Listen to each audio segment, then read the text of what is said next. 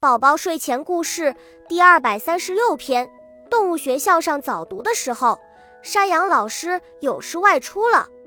班长小熊坐在讲桌前，组织小动物们读书。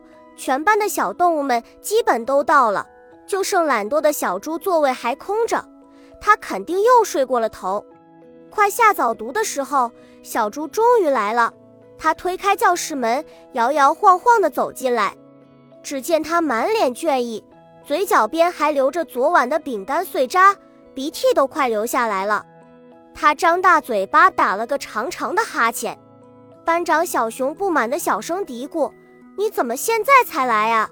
脸也不洗一洗，连裤子都给穿反了。”小熊这么轻轻一说，不料还是被其他小动物们听见了，引得小动物们大笑起来。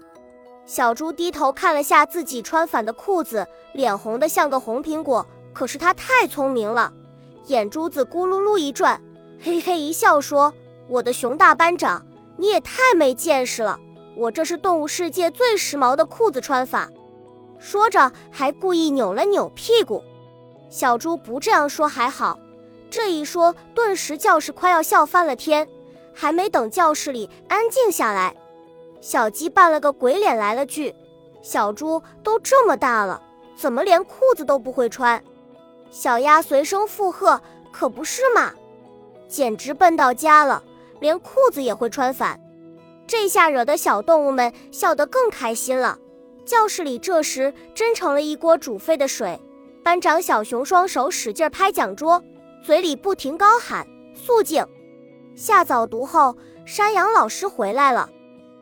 小猪赶紧去山羊老师办公室，把穿反的裤子换过来了。都是睡懒觉惹的祸，害得自己冒冒失失穿反了裤子。自此以后，小猪再也不睡懒觉了。